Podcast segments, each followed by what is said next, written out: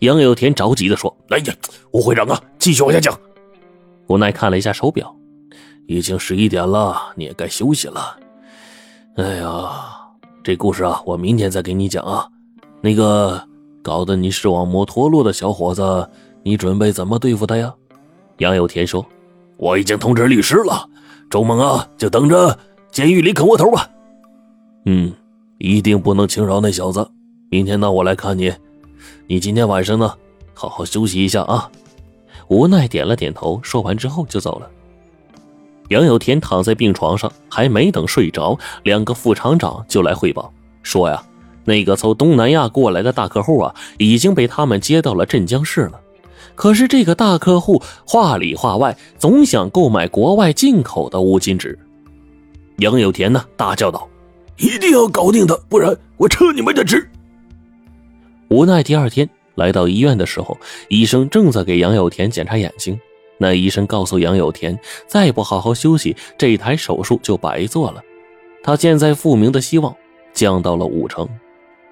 无奈也怕打扰杨有田休息，正想起身告辞呢，却被杨有田呢一把拉住。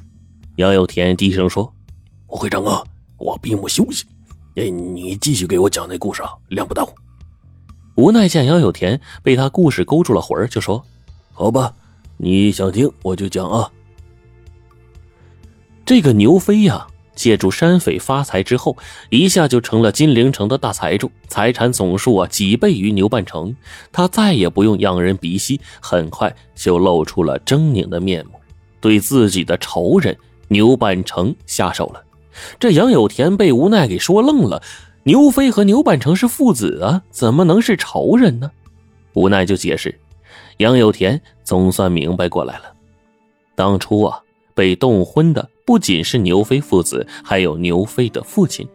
可是这个牛半成没有救治牛飞的父亲，最后害牛飞的父亲冻死在雪地里。牛飞认为牛半成就是自己的杀父仇人。其实啊，当时救人的时候，赵神算也在场。牛飞的父亲呢，确实已经冻得咽气儿了。可是不管他跟牛飞怎么解释，牛飞就是不信。牛半城的财力不支，不到半年，他所有店铺都被牛飞给收购了。牛半城最后啊，就成了一个穷光蛋了。不久，就在镇江府外一个歪脖子树上上吊自杀了。赵神算精明一辈子，却也没有算明白牛飞的心。他总觉得呀，有负主人所托，所以呢，就用尖刀戳瞎了自己的两只眼睛，求镇江府的一名画家将自己的脸画到了百虾图假山后的一处山窟窿里，紧接着就撞墙自杀了。镇江县的县志中曾经记录有赵神算刺目入画这件事，故此无奈就知道这段陈年故事。杨有田听无奈讲完这个故事啊，也禁不住一阵唏嘘。人心难测，神算失算，这段故事当真是曲折呀。中午的时候，无奈陪着杨有田在病房吃过午饭。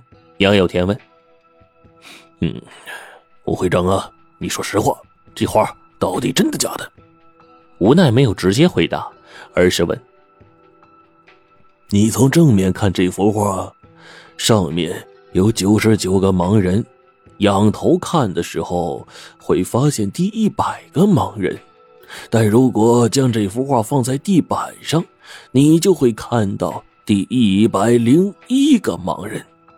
无奈把这幅画放在了地板上，然后摆好角度。杨有田低头一瞧，果然，在一片溪水岸边的泥地里，就出现了一张虎首式的人脸。这个人的眼睛惨白一片，也是盲的。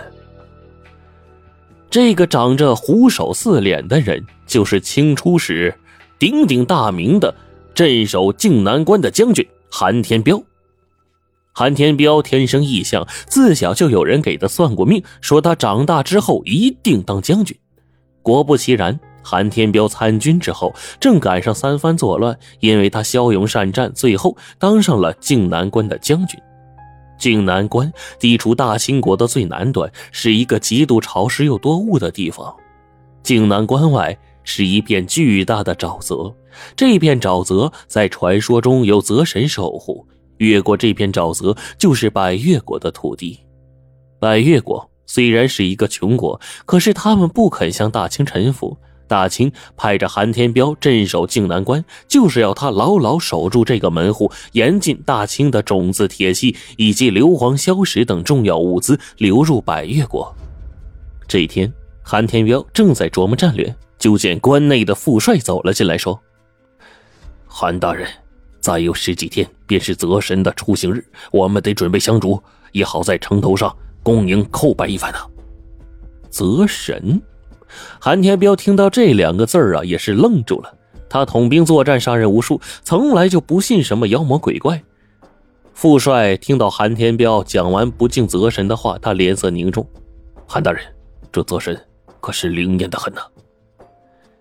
据说泽神每年都会出现在八月中旬的雾天，泽神的座驾是一条大船，大船在靖南关外的沼泽上来回航行，很是神奇和诡异。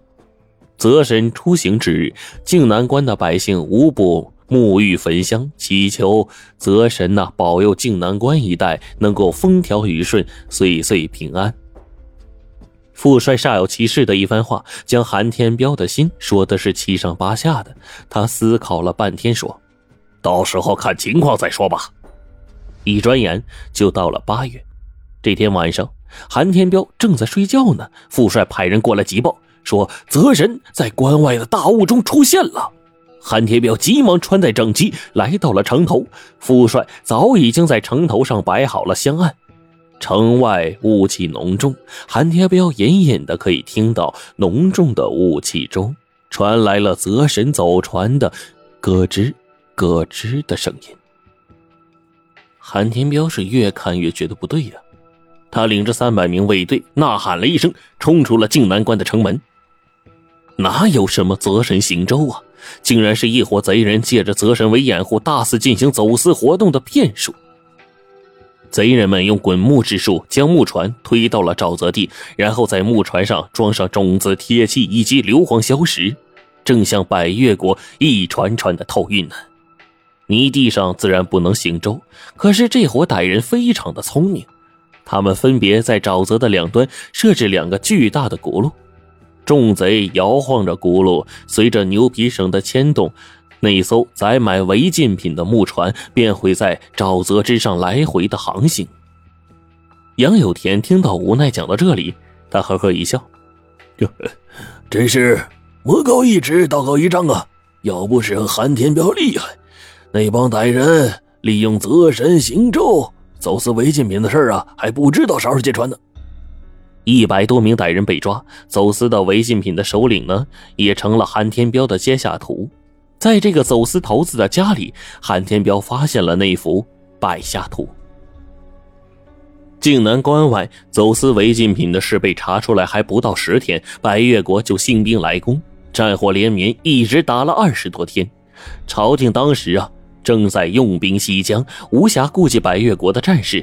天子传下了一道圣旨，命韩天彪在十天之内必须结束战争。副帅对韩天彪说。